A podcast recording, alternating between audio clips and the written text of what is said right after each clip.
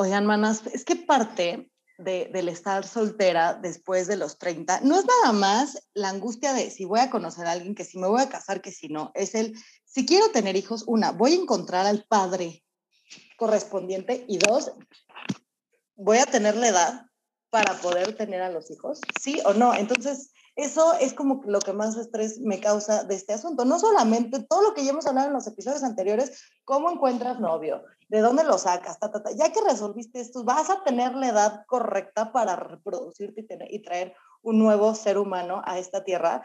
Y creo que en muchas pláticas de, mujeres solteras que tienen sobre todo pues arriba de 35, se están acercando a los cuentos, pues es lo que más estrés causa. Y, y no sé, Marce, ¿tú qué opinas? Porque esto me causa de verdad demasiado estrés. Es que yo antes decía, sí, pon tú a los 35 y todo, pero güey, ya de mi generación. O sea, ya en mi generación creemos que es un switch que podemos prender y decir, ya, ahora sí, cuerpo, a reproducirse. Y güey, o no, o no. ¿Qué opinamos? Totalmente. Ay, me da mucha risa pensar en la, la, dinámica que como que ha cambiado, ¿no? O sea, cuando eres joven, toda la angustia está en no embarazarte no lo vais a cagar, ¿no? No es domingo 7, ¿no? Tienes 18 y estás preocupada, o 19, o 20, o 24, no sé. Pero como que en esa edad, pues la preocupación es no embarazarte. Una pasa a los 30, y bueno, fuera de todo el desmadrito que, escuchan, nos, dio una muy buena introducción de dónde lo encuentro y demás cosas, una vez que ya estás en una relación y te empiezas a cuestionar si esto va o no para en serio, ¿no? Que, ¿Cuál va a ser el futuro? La preocupación es, ¿podré tener hijos? Y eso es para mí como que lo más irónico, güey. O sea, cómo cambia de, de en 10 años, en una década literal, cómo cambia la, la, preocupación de no te embaraces a embarázate ya, porque pues quién sabe si puedas, ¿no? Eso es lo que yo estoy pensando. Karen, estoy completamente de acuerdo. Y aparte, súmale que llegan todas las voces externas de familia, de amigos, que te dicen, oye, ya, está, ya estás tarde, ¿qué onda? Ve la edad, mi amiga de tal edad no pudo, estoy oyendo tales casos. Entonces, le vas sumando todo eso. De por sí, ya uno trae la presión mental de qué onda, en qué momento, cuándo va a aparecer la persona correcta y demás.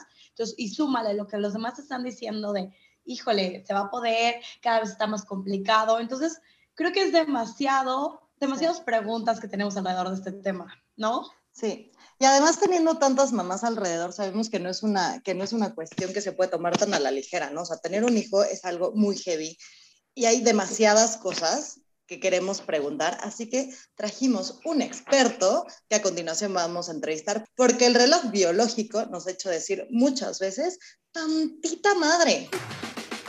Después de los 30, la vida es cada vez más complicada. ¿Alguien nos puede decir qué hacer? Y es que todos los días, a todas horas, nos pasan muchísimas cosas que nos hacen decir, ¡Antita madre! Somos Caro, Marcela, Erika y Karen, las tías cotorras. Y por eso hicimos este podcast. Acompáñenos a reír, a llorar y, por supuesto, a brindar salud. Ay, pues amigas, qué mejor que traer un especialista en este tema que nos hace decir de verdad tantita madre en cada reunión que nos vemos, cada que hablamos en grupo de amigas, esto del reloj biológico, que si congelo mis óvulos, que si a qué edad me tengo que embarazar, que si seré madre soltera, no, bueno, tantas cosas que pues quiero presentar aquí al doctor José Ángel Torres. Él es especialista en ginecología y además tiene su especialidad en biología de la reproducción. Bienvenido a Tantita Madre, muchísimas gracias por estar con nosotras. Hola. Hombre, al contrario. Hola, hola, a todas. Al contrario, eh, un gusto, un placer que me hayan invitado. Eh, el tema que, las inquietudes que ustedes traen o el tema que vamos a tratar, como ustedes ya bien lo dijeron, yo creo que es un tema que todas las amigas, ya sean casadas, no casadas, próximas a casarse, eh, todas lo platican, ¿no? Me imagino que en reuniones de mujeres todos lo platican entonces, eh, yo creo que va a ayudar a resolver bastantes dudas. Eh, yo como profesional, pues eh, a lo mejor de repente utilizo algunos términos que yo siempre trato de, de utilizar términos o de darme a entender lo mejor posible pero si ustedes ven que algo que digo no les queda claro, me dicen y lo, lo, lo, lo, desglosamos, lo desmenuzamos como, como dicen ustedes, ¿verdad? Sin duda lo haremos, porque sí, harta, harta duda que hay sobre la mesa. Exacto. Muy bien, pues muchísimas gracias. Y bueno, ya viste por dónde va la cosa, ¿no? Aquí las cuatro tías cotorras tenemos más de 30 y pues ninguna tiene a la vuelta de la esquina embarazarse en el, en el futuro venidero. Entonces, mi primer pregunta es, eh, tú como doctor, ¿cuál es la, o sea, médicamente, cuál es la mejor edad para embarazarte o qué, qué rango es el que ustedes creen que es el ideal? Ok. Eh, físicamente eh, no hay una edad así establecida y es una pregunta que sí me hacen frecuentemente ahí por redes sociales de que, oye, ¿cuándo es la edad ideal? Realmente no hay una edad ideal. La mujer o el cuerpo de la mujer eh, es apto para lograr un embarazo pues desde los 18 hasta los 40 y tantos, ¿verdad? Ah. Si tuviéramos que elegir el momento en el que la mayoría de las mujeres están mejor físicamente para poder llevar un embarazo, es aproximadamente entre los 24 y 30 años, ¿sale? Pues, Pero... ¿Ves por qué está tantita madre? No, no a ti, doctor a la vida. Ya se me fue. Por andar en la trabajada ya. Pero bueno. sigamos, sigamos. Pero bueno, eh, siendo sinceros y siendo realistas, eh, digo, eso es lo que, lo que dicen algunas personas, ¿no? De que esa es la edad ideal realmente yo considero que la edad ideal, pues es obviamente cuando cada mujer se sienta lista, tanto físicamente como socialmente, como emocionalmente, ¿ok? Entonces, eh, si ustedes o, cualquiera, cualquier mujer está arriba de los 30, eh, tampoco significa que ya se les está yendo el tren, ¿verdad? O que ya se les está yendo el avión o que ya van tarde. Eh, realmente eh, ahorita vamos a platicar un poquito más, pero realmente hasta los 35 años es relativamente fácil que una mujer eh, se pueda embarazar, ¿sale? O sea, relativamente fácil. Por ejemplo, yo les digo aquí cuando vienen eh, mujeres conmigo o parejas conmigo, yo les digo, si todas las parejas, la mujer, o sea, todas las parejas que vienen conmigo, si todas las mujeres que vienen conmigo fueran menores de 35 años, pues das de cuenta que mi trabajo sería muchísimo más fácil, ¿verdad? Entonces, ya conforme va avanzando la edad en, la mujer, o sea, 35 eh, eh, años es un, es como un parteaguas, ¿ok? En la edad de la mujer, que ahorita les explico por qué, pero 35 años es un parteaguas en donde ya sabes que por la propia edad de la mujer, vas a empezar a batallar cada vez un poquito más, ¿sale? No, y todavía... ¿Eh? me estoy deprimiendo, perdón, perdón, No, no, se vale llorar, no. Pero vuelo a Monterrey agendando citas, sí. Cañón, cañón. Perdón, doctor. Sí. Rápido, me viene a la cabeza Rachel Green, que le hemos mencionado muchas veces cuando cumple 30, que dice, mi primer bebé lo quiero tener a los 32, entonces ya debería de llevar ta, ta, ta, ta, ta. O sea que todas ya, y los que nos están escuchando igual están haciendo las cuentas en su cabeza de a los 35 tendré que estar no en este momento, ¿no? Pero es una trampa. Lo que doctor. el doctor es como súper importante porque tú lo estás hablando desde el lado físico, ¿no? O sea, desde el lado como eh, químico y desde el cuerpo de la mujer, ¿no? O sea, porque a los 35 hay un cambio. Sí, mira, lo, lo que sucede habitualmente es que hay algo que se llama reserva ovárica. No sé si alguna vez han escuchado ese término. Hay algo en las mujeres que se llama reserva ovárica. La reserva ovárica es, haz de cuenta, la cantidad de óvulos que tiene una mujer dentro de sus ovarios. Entonces, eso ya está biológicamente establecido, Y en el 90% o 95% de las mujeres, las mujeres tienen una muy buena reserva ovárica o una muy buena cantidad de óvulos, por llamarlo de, de una manera más sencilla, o sea, hasta los 35 años, esa reserva ovárica en el 90-95% de las mujeres es muy buena, ¿sale? A partir de los 35 años empieza a haber un declive en esa reserva ovárica o en esa cantidad de óvulos, ¿okay? Entonces empieza a haber un declive que es, es importante de los 35-36 y al momento de llegar a los 37 todavía ese declive empieza a ser mucho más, o sea, mucho más empinado, mucho más prolongado. ¿Por qué pasa? Mucho más, ¿Por qué empieza a bajar la reserva de, óvulos?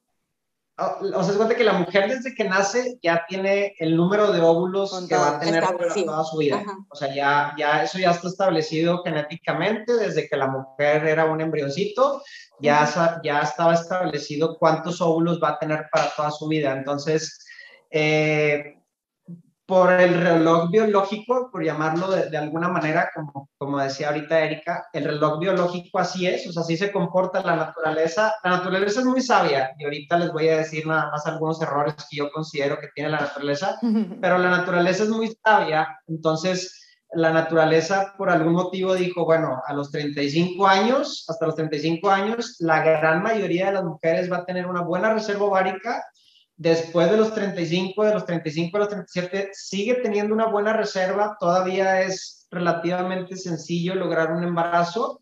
Y ya arriba de los 37, cada año que va pasando, ya la reserva ovárica va disminuyendo y cada vez va a ser más difícil embarazarse. Entonces es como si la naturaleza de alguna manera nos dijera a nosotros o le dijera al cuerpo de la mujer, y sabes qué, aunque tú te sientes bien socialmente, psicológicamente, y a lo mejor una mujer a los 38, 39 dice, pues yo estoy en mi mejor momento para embarazarme o para buscar un embarazo, biológicamente sucede que la naturaleza nos dice, ¿sabes qué? O sea, ya vas a batallarle porque ya el reloj biológico ya está haciendo su función y ya la cantidad de óvulos que tienes va disminuyendo, ¿verdad? Entonces, eso está establecido biológicamente, la naturaleza tal cual es la que, la que va haciendo que en la mayoría de las mujeres a partir de los 35 años vaya de bajada la reserva ovárica. No siempre sucede eso. Hay mujeres que incluso antes de los 35 años pueden tener reserva ovárica baja. ¿okay? O sea, eso es en la gran mayoría de la población. Pero hay a veces algunas mujeres que llegan aquí conmigo de 30, 32 años que, que vemos su reserva ovárica y, ya tienen una reserva ovárica como si tuvieran 40 años, haz de cuenta, ¿no? Justo se iba a preguntar. Y mi instinto primero fue levantar la mano porque me siento en, en clase de biología. Pero, te lo juro, te lo juro. Yo, yo tengo aquí mi cuaderno, ¿qué crees? Pero no, tengo una pregunta. Eh, justo, y creo que la respuesta es sí, pero ¿se puede hacer entonces algún estudio como para saber cómo vas? ¿Cuántos óvulos te quedan y así? Sí, mira, eh, esto de la reserva ovárica nosotros lo valoramos siempre tanto en las, o sea, cuando viene una pareja que tiene infertilidad, o sea, que ya están buscando un embarazo y que no pueden, lo primerito que checamos es los ovarios de la mujer y en los ovarios revisamos dos cosas. La primera, la primera cosa que revisamos en los ovarios es esto que les platico de, la reserva ovárica. ¿Cómo se checa la reserva ovárica? La reserva ovárica, haz de cuenta que hacemos un ultrasonido eh, aquí en el consultorio, un ultrasonido ginecológico, yo veo en el ultrasonido, eh, eh, veo directamente los ovarios de la mujer, ¿okay? Y en los ovarios de la mujer, todas las mujeres tienen unas pequeñas bolitas negras que, que se llaman folículos. Entonces, nosotros hacemos una cuenta de esos folículos, ¿ok? O sea, contamos cuántos folículos tiene esa mujer. Y lo normal, lo considerado normal por así llamarlo, es que una mujer tenga de 6 a 10 folículos en cada uno de sus ovarios. O sea, vemos un ovario, vemos cuántos folículos tiene. Ah, bueno, ella tiene 8, tiene 9, tiene 10, tiene buena reserva ovárica, ¿sale? Eh, vemos una mujer que tiene 4, que tiene 5, que tiene 2, ¿ok? O sea, su reserva ovárica desde el ultrasonido yo estoy viendo que está disminuida y yo les explico que es como un tanque de gasolina, ¿verdad? O sea, al final, mientras, o sea, el, el ovario, yo les explico, así por hacer alguna analogía, que, que utilizo muchas analogías y casi todas son con, con carros, pero yo les digo, tener una buena reserva ovárica es como tener el tanque de gasolina lleno, ¿no? Entonces es, va a ser más fácil correr la carrera y lograr tu embarazo. Ahí sí, con que te, con que te chequen el aceite, todo Qué vergüenza.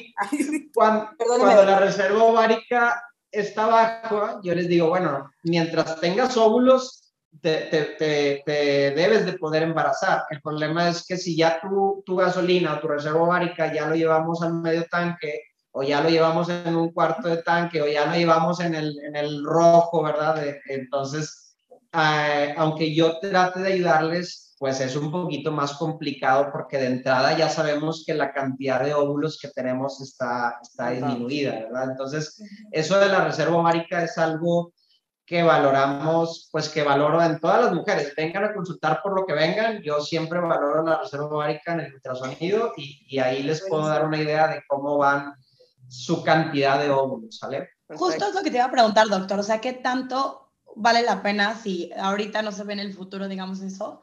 O sea, los planes, pero, o sea, yo conocer esa información ahorita. O sea, si es algo que me recomiendas, o sea, sean buenas o malas noticias tenerlas ya, a más bien esperarme al momento que sea necesario? Mira, yo sí les recomendaría, y es algo que, por ejemplo, yo tengo muchas amigas doctoras y en el ámbito de la medicina, eh, pues es muy frecuente que las doctoras lleguen a los 35 y que no tengan novio y que anden de fiesta todavía, o sea, como si Hay que invitarlas al podcast. Exactamente. Entonces, yo sí les digo que o sea, sí es importante, o sea, revisar cómo está tu reserva ovárica eh, para darte una idea o, un pronóstico de, de, qué tantos óvulos te quedan, ¿verdad? Porque también pasa algo que de repente, como les decía hace ratito, de repente viene una mujer de 30 y de repente, aunque no es muy frecuente, pero de repente viene una mujer de 30 años que es muy joven reproductivamente hablando y que de repente yo le veo una cuenta, una cuenta de óvulos de dos o de tres, ¿verdad? Siendo que lo normal es de 6 a 10, entonces, pues a esa mujer sí es como que le digo, mira, no te estoy diciendo que no te vayas a poder embarazar, simplemente si ahorita que tienes 30 años ya estoy viendo que tu cantidad de óvulos está disminuida, claro. es probable que vayas a batallar si te esperas hasta los 35 o hasta los 37 para buscar un embarazo, ¿verdad? Entonces, sí es importante revisar la, la, la, reserva ovárica, que es ver la cantidad de óvulos que, que tienen las mujeres en sus ovarios, ¿verdad? Ok. No, justo lo que iba a preguntar es, hay, por ejemplo, tengo casos de amigas que, y no sé, a lo mejor no es exactamente ese estudio, pero que se han hecho estudios donde vienen como una calificación que sé que es como, no es ni siquiera de 1 a 10, sino es como de miles o algo así, este score. ¿Eso es relacionado con la reserva ovárica o es otra cosa? Sí, bueno, se me hace que lo que tú estás diciendo, Caro, es algo que se llama hormona antimuleriana. No sé si te suena el, Ah, bueno, ok. La hormona antimuleriana es una hormona que tiene relativamente poco de usarse, te digo relativamente porque ya tiene como unos 15 años usándose, ¿ok? Esta hormona antimuleriana, haz de cuenta que es un estudio que te hacen en sangre, eh, te sacan sangre, cualquier día del ciclo en el que estés, o sea, puedes estar en el día 15, en el día de ovulación, puedes estar en el día de tu menstruación, o sea, no importa el día de, tu ciclo en el que vayas, tú te tomas ese estudio de sangre y ese estudio de sangre que se llama hormona antimuleriana eh, nos va a reportar un numerito, ¿sale? Ese numerito junto con el ultrasonido que yo hago, que es donde digo, donde cuento los folículos, los óvulos que tiene la mujer, entonces esos dos numeritos nosotros los relacionamos el número que se considera normal de hormona antimuleriana es de 1.2 a, a, 3.6. O sea, si, si una mujer se hace ese numerito, o sea, se hace ese estudio y le salen 2.5, le salen 2.4, yo ya sé que aunque no le haga el ultrasonido, o sea, nada más con que se haga ese estudio eh, y me manda el resultado de ese estudio, yo ya me doy una idea que si yo la revisara a ella por ultrasonido, pues ella va a tener una buena cantidad de óvulos, mm. ¿sale? Si una mujer me manda, oye doctor, eh, no la conozco, nunca ha venido a consultar, y me manda, oye doctor, pues me dijeron que me hicieron hormona antimoleriana, y me manda el resultado, y el resultado es de 0.5, yo ya sé, sin tenerla que revisar, yo ya sé que ella, como estaba con el valor normal, que es 1.2, yo ya sé que si viene y la reviso por ultrasonido, le voy a ver una reserva ovárica. Quizás sí está relacionado. Okay. Entonces está relacionado, sí. Hay algunos casos que, que, como la hormona antimuleriana tiene muchos, como a veces nos ayuda y a veces nos confunde, ¿sale? Porque a veces vienen conmigo mujeres, por un decir, que tienen 30, vamos a poner una edad random, ¿no? Tienen 32 años y tienen una hormona antimuleriana de 0.3, ¿okay? o sea, una mujer muy joven reproductivamente, y con una hormona antimuleriana bajita, y les hago el ultrasonido y les y tienen una reserva ovárica, vamos a suponer, yo les alcanzo a contar dos óvulos o tres, ¿sale? Entonces les digo, tienes una baja reserva ovárica, ¿va? Pero a pesar de eso, tiene una buena posibilidad de lograr embarazo, ¿ok? Les voy a hacer la comparación. Puede venir una mujer, que también me ha pasado, puede venir una mujer de 42 años que se hizo una hormona antimuleriana, la hormona antimuleriana le salió en 3, que es un nivel normal alto, ¿ok? Que yo le hago el ultrasonido y le veo que tiene bastantes óvulos en sus ovarios, ¿ok? Pero ahí viene la otra cuestión de que en fertilidad no nada más importa la cantidad de óvulos que tienes, sino que también importa la calidad, ¿ok? O sea, por ejemplo, yo prefiero que una mujer de 32 tenga una reserva ovárica baja y que tenga dos óvulos en sus ovarios, por llamarlo de alguna manera, y que tenga una hormona antimuleriana de 0.3, que es baja, pero por su edad, aunque tenga poquitos óvulos, esos óvulos tienen mucha, mucho potencial reproductivo, mucho potencial de fertilidad. Sí, prefiero eso a una mujer de 42 años que trae una hormona antimuleriana de 2.5, que sus ovarios se vea que tiene 10 óvulos, que es lo, normal alto, eh, porque esos óvulos, aunque son muchos, no, no, son no tienen tanto potencial para generar un embarazo, ¿sí? Porque no nada más es la cantidad, sino que también es la calidad de esos óvulos y la calidad va relacionada con la edad también. No sé si me expliqué o ya confundí. Sí, totalmente. Seguimos perfecto.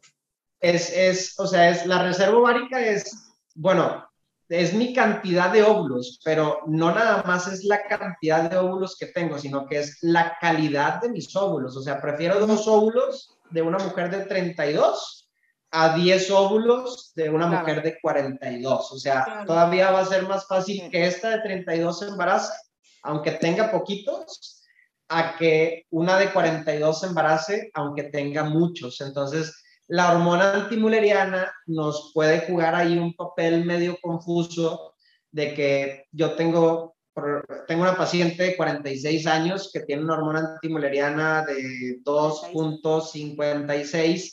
Entonces me dice, bueno, pues tengo muchos óvulos, entonces eh, quiero embarazarme con mis óvulos, ¿ok? El, el problema ahí es cómo explicarle y decirle, bueno, es que tienes muchos, pero aunque tengas muchos, ya no tienen el, el, el potencial reproductivo o el potencial de, de, que sea fácil de que generen un embarazo. Eso es lo que dices, que va ligado al reloj biológico. Esas son las cosas. Aunque tengas todo en estándares, digamos que altos o normales altos, pues la edad es de edad, amigas. Exacto. Marcela ya está a punto de quedarse de calva de que se está jalando los pelos con todo lo que estamos escuchando. Los estudios para mañana, güey. Ya le escribí a mi hermano que es médico de que, güey, ¿qué es lo que me tengo que hacer para llevarle al doctor? Ya sabes, ya sabes. Bueno, y sabiendo esto y escuchando, escuchando todo esto y sabiendo que no, esto no nos va a pasar el año que entra, ni probablemente en dos o tres o en cuatro, ¿qué será lo que, lo que tú nos recomendarías? O sea, sí, ahora que nuestros óvulos siguen jóvenes, congelarlos para que en el momento que en cuatro o cinco años decidamos embarazarnos, esa sea la, la mejor opción? ¿O qué, qué, nos dirías si fuéramos a tu consulta en este, en este sí, momento? sobre todo porque hacías un, un, comentario muy que a mí me llamó mucho la atención, o que tú decías que, que en la industria médica o en el ámbito médico es muy común que a los 35 como que estén solteras, que estén teniendo como que esté por, por su situación laboral, ¿no? Pero la realidad es que culturalmente, en general, eso es lo que está pasando mucho en nuestra generación. O sea, cada vez, eh, nos guste o no, pues cada vez somos más las que elegimos a lo mejor un path diferente o las que ya estamos como más conscientes de nuestro cuerpo, decisiones y culturalmente como que estamos más hacia allá, eh, hacia tener esta edad, 32, eh, 33 años para arriba, solteras por elección y por, pero que, ojo, que sí queremos ser mamás en cuanto no cuando... cuando sea prudente. Ajá, cuando, cuando, querramos, puta madre, la verdad. pero todos estamos bien, ¿no? Pero no, estoy perfecto, güey, estoy perfecta. Cuando querramos, y, y ese es el, como, ante esa situación, ¿qué hace uno? Si o sea, estamos solteras, me sordeo, porque era lo que yo venía haciendo hasta los 31. O sea, se sordea uno tipo X, chido, ya que se preocupe la, la yo de mañana, o hay algo médico que uno recomiende, o sea, que un médico, alguien que se dedica a eso, diga, ¿sabes qué, güey? Hagan esto.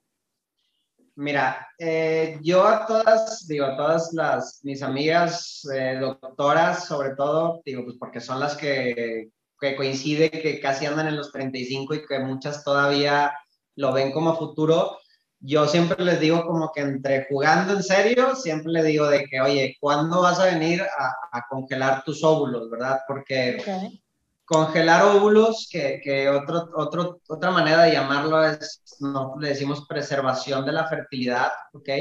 Entonces, el momento ideal es de que si una mujer no tiene planes de ser o todavía no se siente lista para ser mamá o todavía no tiene una pareja o múltiples causas, ¿no? X o Y, entonces, antes de los 35 años, te podemos, eh, podemos congelar tus óvulos. Es un, es un tratamiento, preservación de la fertilidad, que es relativamente sencillo, por llamarlo de alguna manera. O sea, estimulamos los ovarios, hacemos que crezcan todos esos folículos que están ahí en los ovarios con medicamento. Eh, los aspiramos, los sacamos de ahí de los ovarios y los congelamos, literalmente. ¿Cuánto tarda todo ese proceso? Ese proceso tarda en lo que empezamos a estimular y en lo que aspiramos los óvulos. En días son aproximadamente 12 días lo que tardamos. Ah, Oye, ¿y es doloroso o hormonal de que te pones medio... Espérame, espérame, tiempos. Entonces, la recomendación es, si todavía estamos en la edad y que en los planes está querer hacerlo, querer ser mamás, es como recomendación, congelemos equipo. Sí, o sea, yo mientras, si dices, oye, si yo les digo, si tienes 32, 33, digo, todavía no te apures mucho, realmente puede ser que en un año ya te sientas lista y nada que ver, pero si ya llegaste a los 35 y si yo pusiera, pudiera dar este mensaje, no sé, en la mañanera y decirles a todas las que tengan 35, si, si es posible, congelar óvulos, eh, esa sería la edad ideal para congelar óvulos. O sea, pero entonces a los 35. O sea, todavía tengo dos años. Bueno. Todavía tienes dos años. Sí, porque haz de cuenta que la, la, la, la, reserva ovárica, o sea, la cantidad de óvulos y la calidad de los óvulos es muy estable hasta los 35. Entonces, por la pura edad, te digo, 35 años o antes es una edad ideal para congelar óvulos si se quiere postergar la maternidad por el motivo que sea.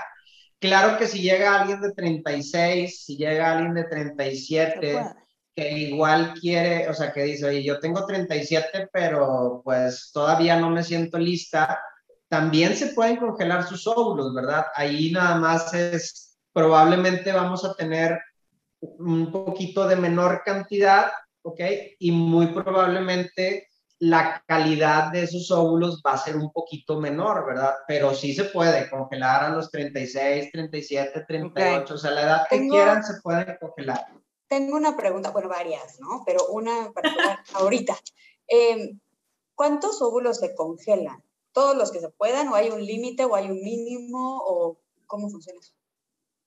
La cantidad ideal, por llamarlo de alguna manera, de óvulos que, que nosotros deseáramos congelar o, obtener de las mujeres en general son de 10 a 15. O sea, más o menos si nosotros obtenemos entre 10 y 15 óvulos, de hecho existen calculadoras, ¿eh? o sea, existen ahí en, en, en, internet, en páginas, existen calculadoras que tú pones los datos de la mujer, qué edad tiene, cuánto pesa, si tiene alguna enfermedad, si tiene infertilidad y haz de cuenta que esas calculadoras te dicen, eh, si esta mujer con estas características congela 15 óvulos, ella va a tener una posibilidad de que cuando utilice esos 15 óvulos eh, para quererse embarazar, va a tener un 60% de probabilidad de que pueda lograr el embarazo, ¿sale? Entonces, Eh, un número ideal que yo quisiera tener en todas las mujeres, eh, sobre todo en las que van a preservar fertilidad, es entre 10 y 15.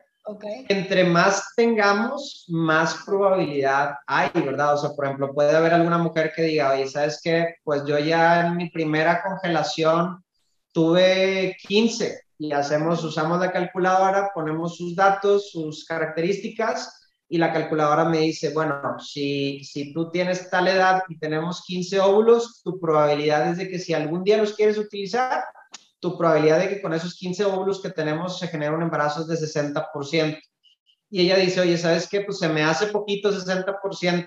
¿Ok? Entonces podemos hacer otro ciclo de congelación, o sea, volvemos a estimular, volvemos a aspirar los óvulos, volvemos a congelar y a lo mejor su, o sea, su pool ya lo hacemos más grande, o sea, ella tiene ahí 30 mm, óvulos guardados y hacemos lo mismo, lo metemos a la calculadora, tenemos 30 óvulos guardados de la mujer de estas características y ahora a lo mejor la probabilidad se va a ir, no sé, a un 80% de probabilidad, o sea, entre más óvulos tengamos, es mayor la, la, probabilidad. Y justo para eso hay algo que se puede hacer antes, o sea, como para generar óvulos con más calidad, digamos. Entonces, comer este algo. dejar, de, dejar de tomar. O sea, justo esas cosas, como qué cuidados se deben o si existe algo que se pueda tener para que sea muchísimo mejor calidad. Es que haz cuenta que la calidad va relacionada con lo mismo, con la edad.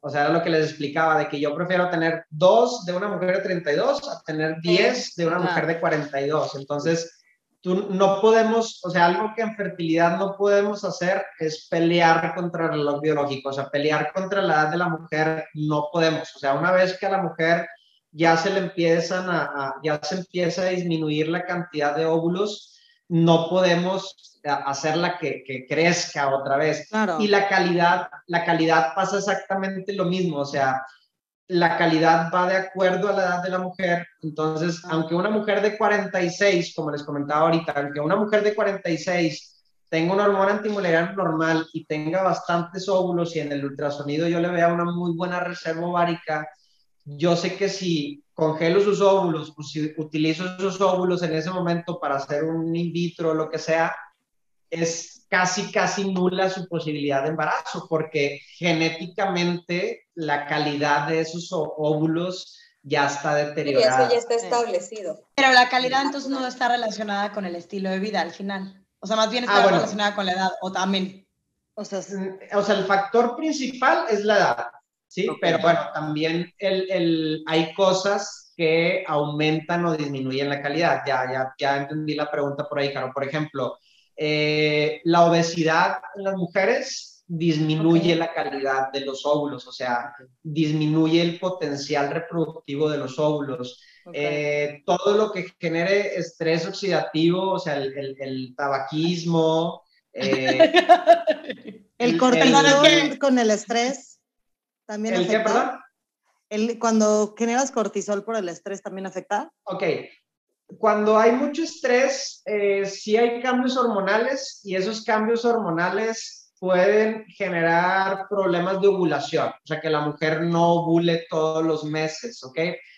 Yo les hago esta analogía siempre que, que le quieren echar la culpa al estrés, porque siempre hay como que una tendencia de, de que todo le queremos echar la culpa al estrés. Entonces yo les digo, bueno, si el estrés realmente fuera una causa de que una mujer no se pudiera embarazar o una, una pareja no se pudiera embarazar, pues nadie, ni en la ciudad de ustedes, ni en mi ciudad, nadie. nadie. se podría embarazar, ¿verdad? Porque todos estamos bajo un estrés constante del trabajo, del tráfico, de la familia, de los amigos, de las desveladas de, la, de que comes comida rápida, de que te quedas mucho rato sin comer, o sea, todo genera estrés. Entonces, sí influye, o sea, sí tienes razón lo que dices, que, que los cambios del cortisol por el estrés generan cambios hormonales y metabólicos que sí pueden llegar a alterar la ovulación de algunas mujeres, pero yo les digo, eh, no es un factor determinante, o sea, no es algo que tú digas, oye, sabes que tengo un chorro de estrés, y yo decir, ah, bueno, pues no, no te voy a buscar nada más, de seguro disminuye tu estrés y con eso te vas a embarazar. No, o sea, siempre tengo que buscar algo más, o sea, algo más tiene que haber aparte del estrés, ¿verdad? Entonces, Marcela, puedes seguir trabajando, no te preocupes mucho por eso. So far, so good. Nada más, por favor, y... dejar el cigarro, gracias. Oye, yo digo, conforme voy explicando un poquito las cosas, como que las voy viendo más angustiadas o más... es risa nerviosa la mía, sí. seguro quiero ver la transformación de las caras del inicio ahora, es como...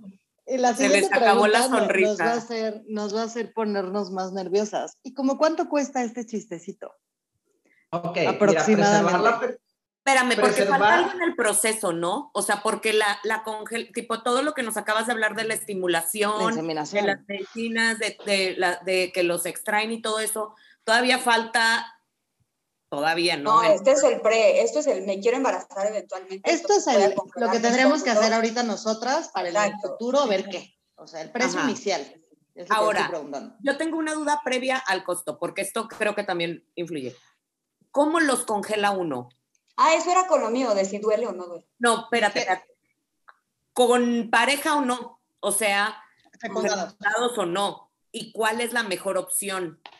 No, eso es, eso es decisión muy personal. O sea, si tú tienes pareja y tú dices, bueno, yo tengo pareja, tengo pareja, estoy casada, tengo pareja, lo que sea, eh, pero tengo 35 y nuestro plan es viajar por el mundo o lo que sea, este, pero sí tengo pareja, pero todavía no queremos tener hijos a, corto o a mediano plazo, todavía nos falta, entonces se congela, ¿ok? O sea, se congela, se guardan ahí tus óvulos, ya tienes ahí un, yo les digo, un stock de óvulos ahí congelados, guardados. Si tú después cambias de parecer a los 37 años y dices, oye, ¿sabes qué? Pues ya me siento, ya me siento, o de pareja, ya me siento lista, y tú buscas el embarazo y te embarazas tú solita con tu pareja, eh, pues qué bueno, o sea, no batallaste, o sea, te embarazaste feliz a los 37, igual puedes buscar un segundo embarazo, te embarazas a los 39, no pasa nada. Tú ahí tuviste tus óvulos congelados, a lo mejor nunca los necesitaste y a lo mejor nunca los vas a necesitar y solamente es como un, ahí tengo mi, mi, mi guardadito. seguro médico. Ajá. Ajá, yo tengo ahí mi guardadito de óvulos para cuando lo quiera o lo necesite utilizar. Pero si nunca los utilizas, pues, mm, pues qué mejor, ¿verdad? O sea, simplemente, oye, yo me, yo me previne, yo congelé y ahí están. Si algún día los quiero utilizar, los uso. Si nunca los quiero utilizar, pues no pasa absolutamente nada. ¿verdad? Pero no se congelan secundados o sí, no tengo idea. Es no es lo, Ok, ese es, ese es un tema súper importante. Nosotros sí tenemos que tener mucha ética en lo que hacemos, porque al final de cuentas estamos haciendo cosas de reproducción. Entonces, es mucho mejor congelar óvulos, que, que el óvulo al final de cuentas es una célula viva, pero es una sola célula, a congelar embriones. Embriones es cuando nosotros ya sacamos los óvulos, ya los fertilizamos, ya formamos embriones, que yo les digo que ya formaron bebés, o sea, ya tenemos los bebés y los congelan. Ahí éticamente es mucho más complicado porque ahí ya tenemos embriones congelados que ahí están congelados.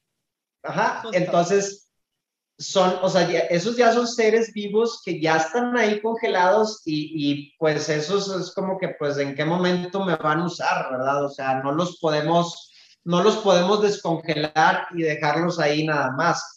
Y los óvulos sí, o sea, los óvulos, por un decir, si, si una mujer congela óvulos y después se embaraza solita a los 37, se embaraza solita a los 39, pasan los años y dices, oye, ¿sabes qué? Yo nunca utilicé mis óvulos y ahí los tengo, pues en un momento dado ella puede tomar la decisión de, de decir, oye, ¿sabes qué? Pues descongela mis óvulos y, y los óvulos se, se, deshacen, por llamarlo de alguna manera, pero no hay una implicación ética porque son óvulos, no son embriones. y los embriones los embriones es diferente, los embriones no los podemos descongelar, o sea, no los podemos descongelar y, y, dejarlos ahí a que, a que mueran literalmente, ¿verdad? Ok, ok. Oye, y yo sé que Karen tenía esta duda, bueno, y Karen, lo que ibas a preguntar de que si duele, y yo quería agregar a tu duda de que si dolía, ¿qué tan invasivo es el proceso? Mira, el proceso es básicamente, eh, casi siempre el proceso, primero hacemos exámenes previos, sale que casi todo eso lo, lo hacemos en el transcurso de un mes, por un decir. Eh, pedimos exámenes hormonales, estudios de VIH, de hepatitis, o sea que todo, estudios generales que, que nos piden el centro de fertilidad como requisitos ya que se juntan los requisitos, el, el tratamiento de, de, congelar óvulos, haz de cuenta que esperamos que la mujer tenga su menstruación y con la menstruación eh, empezamos a dar medicamentos que se inyectan, todos los días se inyectan.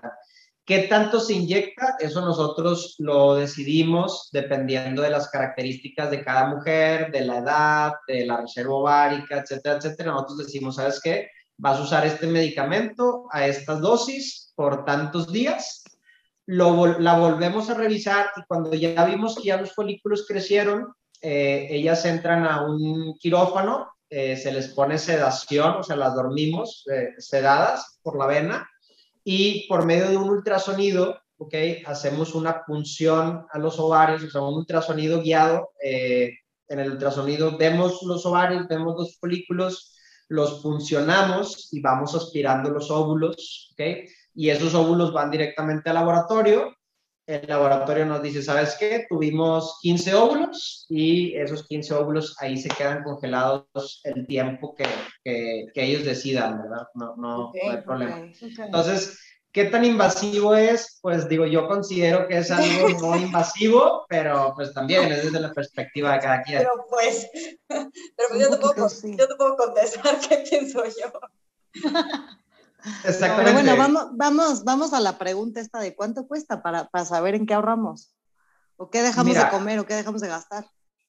Ok, no es tan caro, también depende de cómo lo quieras ver, ¿verdad? Depende cuáles sean tus prioridades. Eh, más o menos la congelación de óvulos, entre todo el proceso este de los medicamentos que utilizas, de los exámenes que te tienes que hacer, de la aspiración de los óvulos, de la congelación, en promedio eh, se gasta alrededor de 50, 60 mil pesos, o sea, ese es el, el, promedio, así muy cercano. Sería raro que eh, sería raro que fuera un costo más alto, o sea, ese es el promedio, 50, 60 mil pesos. Obviamente, si quieres hacer dos congelaciones, pues obviamente el costo se, se duplica y así sucesivamente pero ese, ese, es el promedio. Entonces yo creo que sí vale bastante la pena eh, costo eh, para los beneficios que se pueden obtener, sí vale bastante la pena. Es, es más o menos el, el, costo que, que, se maneja. Después de eso, tus óvulos pueden estar congelados todo el tiempo que tú decidas. O sea, esos óvulos se van a quedar ahí congelados con la información genética de la edad a los que lo congelaste. O sea, de que si tú los quieres utilizar a los 40 años, tus óvulos congelados, tú los congelaste a los 34 tienen el potencial reproductivo de los 34 años, ¿verdad? O sea, aunque tú tengas 40, tienen el potencial reproductivo de 34 Es un viaje al pasado, qué increíble. Sí, sí. qué heavy. ¿Sí? ¿Hasta cuándo los pueden utilizar? Lo recomendable es que los utilicen hasta los 49 años como máximo. O sea, wow. eh, mientras, tiempo mientras la mujer sea sana, ok, o sea, que no tenga problemas de una enfermedad del corazón, una hipertensión mal controlada, diabetes mal controlada, y de repente ustedes ya congelaron ahí sus óvulos y a los 45 años dicen, ¿saben qué? Pues yo quiero ser mamá con pareja o sin pareja o soltera. Eh, ahí tienen sus óvulos, los utilizan y esos óvulos, sobre todo si los congelan a los 35 o antes de los 35, les van a dar una muy buena probabilidad de, lograr embarazo. Y otra pregunta, la congelación, o sea, ya después del procedimiento donde los, los extraen y los congelan, la congelación tiene como algún otro costo como por mantenerlos congelados por los siguientes ah, sí. Se paga una anualidad, sí, se paga una anualidad por tener ahí los óvulos congelados. Eh, es una anualidad que el costo es alrededor de 3 mil pesos. O sea, por año tú vas a dar 3 mil pesos y ahí los puedes tener el tiempo que tú quieras, 10 años, 15 años, el tiempo que tú quieras, solamente se paga la, la, la, anualidad, por así llamarlo, que la anualidad es el hecho de que pues están congelados, están en un contenedor especial que todo el tiempo está, pues todo el tiempo está funcionando, ¿verdad? Entonces es como que pagas esa pequeña anualidad. El servicio, el mantenimiento. Claro, el espacio. Que y que tú en un momento dado dices, ¿sabes qué? Ya llegué a los 50 y ya no los quiero utilizar, eh, tú firmas y descongelen mis óvulos y tus óvulos se descongelan y, no pasa absolutamente nada, ¿verdad? En un dado caso que tú fuera o que una mujer fuera muy altruista o algo como lo queramos llamar y dije, ah, bueno, yo ya no los utilicé, pero sé que hay otras mujeres que necesitan óvulos y los quiero donar de manera anónima, se puede hacer una donación de óvulos, ¿verdad? Para ser realistas, nunca pasa eso, nunca, los, nunca los donan, para ser realista, pero sí se, sí se puede llegar a tomar esa decisión, ¿verdad? Ah, oye, mencionaste eh, ya cuando tienes, no sé, más de 40, que de plano ya no se casó, ya no, este, lo que sea. Si ves que hay un aumento de madres solteras que, que se rifan solas, ¿tú cómo lo ves en tu consulta? Sí, sí, sí, sí. O sea, hay mujeres, incluso eh, a veces mm, muy jóvenes, digo, es que yo les digo muy jóvenes, cuando llegan aquí abajo de 35 años conmigo, yo les digo que están súper jóvenes. Sí. Entonces, entonces sí, digo, eh, ah, llegan de todas las edades, o sea, ah, aunque suena así un poquito raro, una vez tuve un caso de, de, una niña, literalmente, yo así les digo, no son niñas, pero un, un caso de una niña de, de, 17 años que se quería embarazar y eh, y la llevaba la mamá, no sé, el caso estuvo muy raro, ¿verdad? Pero quería ser mamá soltera, no sé, a mí me olía como que más bien la, la mamá, o sea, la que iba a ser la abuelita era la que quería. ser abuela. Entonces, sí, o sea, sí, llegan, sí llegan casos así un poquito extraños. Hay otras que para mí están muy chiquitas, de 26, 28, yo considero que son muy jóvenes, pero llegan y dicen, oye, ¿sabes qué? Yo no tengo pareja y, y no sé hasta cuándo la voy a tener, pero yo ya tengo ese instinto maternal, yo ya quiero ser mamá. Entonces hacemos tratamientos para, para que se embaracen en ese momento. O sea, sí se puede embarazar la mujer sin pareja. Buscamos un, un, donador anónimo. Generalmente en el centro de fertilidad tenemos un, un banco de espermas. Este, buscamos un donador anónimo que se ajuste ahí a las características que, que la mujer desea y se hace tratamiento con un donador, ¿verdad? Oye, ¿y, el donador? ¿Depende el donador? ¿Depende el precio? Si este es escandinavo, tanto, no sé.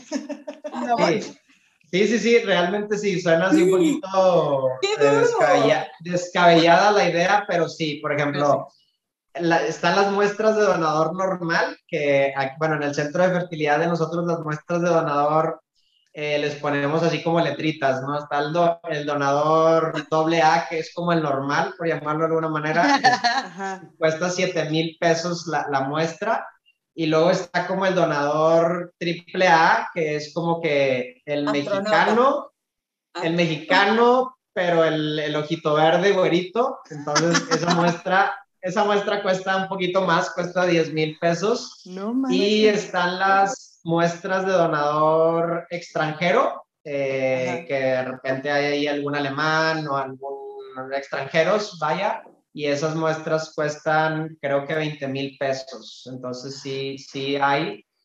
Eh, y con los óvulos pasa igual, o sea, hay donadoras de óvulos y también les ponemos como una calificación. ¡Wow! ¡Qué locura! la donadora, la, las donadoras no las calificamos tanto así, sino que las donadoras buscamos casi siempre cuando que, que, se, que, se, acerquen o que, se, o que sean semejantes a la mamá o al, o al papá, mm, ¿verdad? claro, este, características físicas. Entonces, sí, ustedes pueden ahí, sí, dependiendo de los gustos que cada uno de ustedes tenga, si algún día decidieran ser madres solteras, eh, se pueden acercar al, al, banco de, de, espermas y, y ahí buscar las características que ustedes quisieran, ¿verdad? Ay, qué locura. Oye, nos quedan la verdad muchísimas preguntas y nos podremos quedar aquí interrogándote como cuatro horas más. Desafortunadamente ya se nos acabó el tiempo.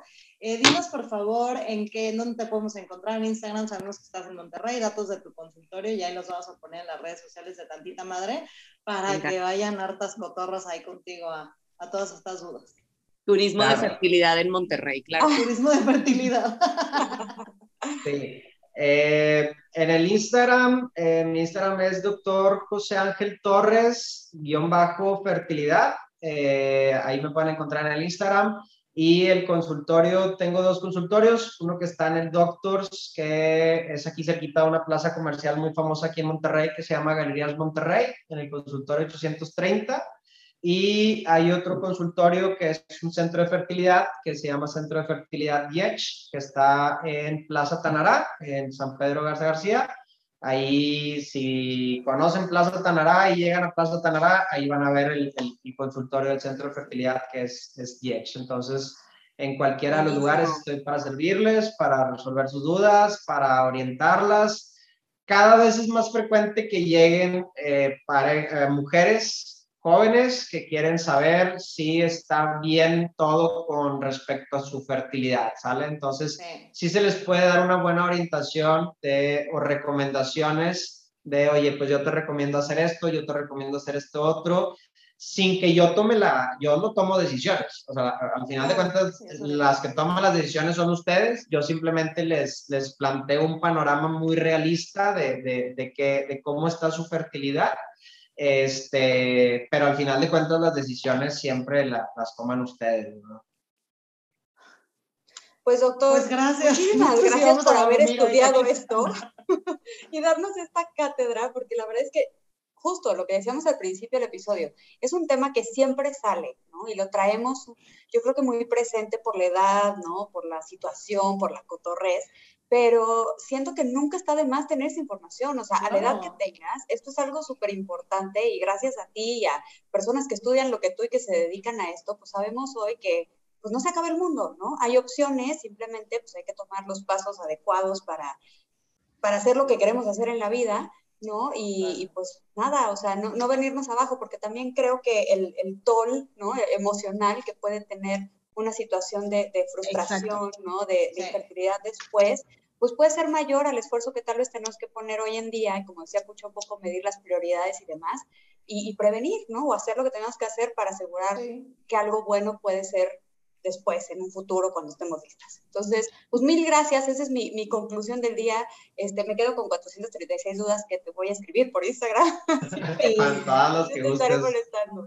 No, y justo como decía Karen, ahora sí que empezamos muy felices y dijiste que nos viste con caras de susto, pero creo que personalmente, y creo que hablo por las cuatro, nos quedamos muy tranquilas de saber que hay opciones, que hay camino más allá de lo que estamos viendo ahorita y que, o sea, que no se nos cierran las puertas. Entonces, el saber que hay personas como tú que nos van a estar para ayudar, ya sea desde ahorita o en el momento que lo necesitemos, es importante, pero sobre todo empezar a tomar conciencia ahorita que podemos y que es el momento correcto, como bien lo estás mencionando.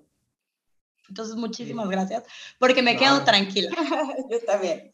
Sí, y, digo, ya nada más, así como para terminar, la prevención en medicina, pues siempre es así como que algo muy importante, que en este, en este tema de fertilidad, pues la prevención sería, pues de alguna manera esa, ¿no? Como que preservar la fertilidad, congelar óvulos, que es muy buena opción, eh, y para terminar, más les digo, si yo hablé mucho o insistí mucho en la edad, pero eh, es muy frecuente que acá conmigo vengan parejas en que la mujer tiene más de 37, tienen más de 40.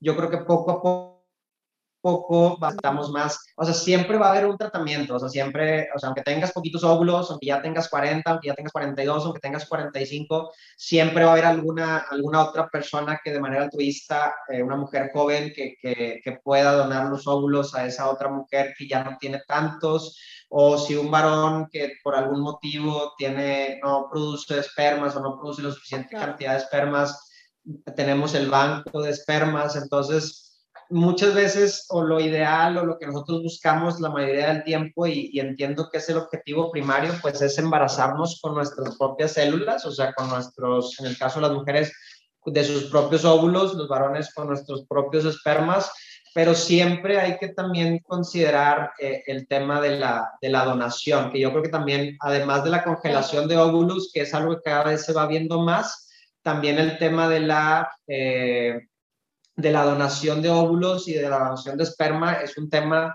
o es una herramienta que nos, que nos ayuda. Cuando el reloj biológico se te pasó y se te fue de noche y se te fue el tren, y ya llegas a los 42 y no congelaste óvulos, siempre va a haber algo, de alguna manera les podemos ayudar, ¿sale? Entonces, eh, acérquense, yo siempre les digo que lo más difícil es, es, acercarse o tomar la decisión de que como que ir y qué me va a decir, eh, voy a salir peor de lo que entré o voy a salir mejor pero realmente acercarse y, y, saber y explicarles y saber cuál es el panorama de cada una de, de, las mujeres que vienen o de las parejas que vienen, pues es un paso, o sea, es empezar algo, ¿verdad? Ya tomar una decisión que a veces es la más difícil de todas, este, entonces, pues cada quien lo que considere que es, es lo mejor, pero la prevención es lo mejor y si no, siempre vamos a tener alguna manera de, de, cómo ayudarlos.